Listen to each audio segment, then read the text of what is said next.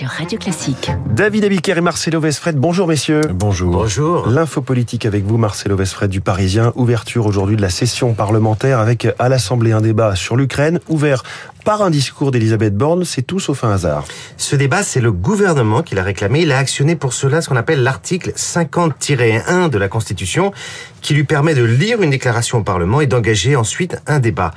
Officiellement, il s'agit d'informer le Parlement et d'embarquer tout le monde dans un soutien à l'Ukraine, mais n'oublions pas aussi quelques arrière-pensées tactiques. En l'occurrence, il s'agit de pousser la France insoumise et le Rassemblement national à clarifier leur position sur la Russie, les livraisons d'armes à Kiev et l'OTAN, bref, d'essayer de les mettre en difficulté. C'est une ficelle que l'exécutif aime bien, puisqu'un débat du même type est prévu au Parlement en octobre sur l'énergie, et on sait que la gauche, par exemple, se fracasse sur la question du nucléaire.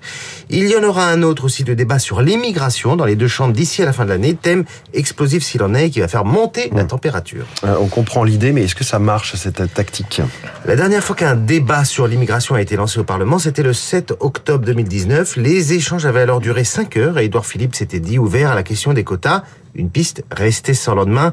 En fait, ce genre de débat, a fortiori sans vote, et ce sera le cas cet après-midi, ils se traduisent le plus souvent par une succession d'allocutions où chacun déroule sa partition. Ces débats peinent en plus à marquer l'opinion publique la donne change du tout au tout quand le débat touche à une loi, parce que là, il s'agit d'adopter un texte précis, pas de philosopher. Bref, on risque d'entendre davantage parler ces prochains jours du 49-3 que du 50-1. Merci, l'info politique de, de Marcelo Vesfred qui nous fait euh, relire notre constitution.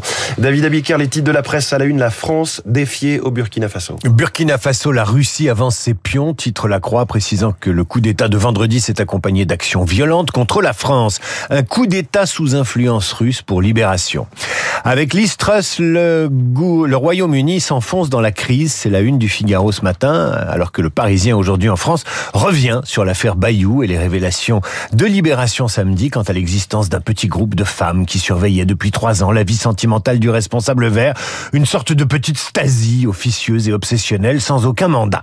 Assemblée nationale, la majorité à flux tendu, c'est la une de l'opinion. Enfin, les échos, titre sur la désindustrialisation et la crise de l'énergie qui divise l'Europe. Côté magazine, parution de Society, qui pose cette question. Nos enfants sont-ils tous des génies? Si c'était le cas, on pourrait parler de génération spontanée. Merci beaucoup, David Abiker. À tout à l'heure pour la géniale revue de presse avec euh, Guillaume Durand et Renaud Blanc. Bonjour Renaud. Bonjour François. Le programme de la matinale. Eh bien, premier invité, Gaspar Estrada, spécialiste de l'Amérique latine, les élections au Brésil, bien sûr, Lula face à Jair Bolsonaro. Il y aura un second tour le 30 octobre prochain pour départager les deux finalistes. Gaspar Estrada, dans les spécialistes, dans une dizaine de minutes. L'international toujours. À 8h05, nous parlerons du putsch au Burkina Faso et de l'ambassade de France pris pour cible ce week-end. Nous serons en ligne avec Antoine Glazer. Antoine Glazer, auteur du piège africain de Macron. Aux éditions Fayard, le Brésil, le Burkina Faso et l'Ukraine. 8h15 dans les stars de l'info.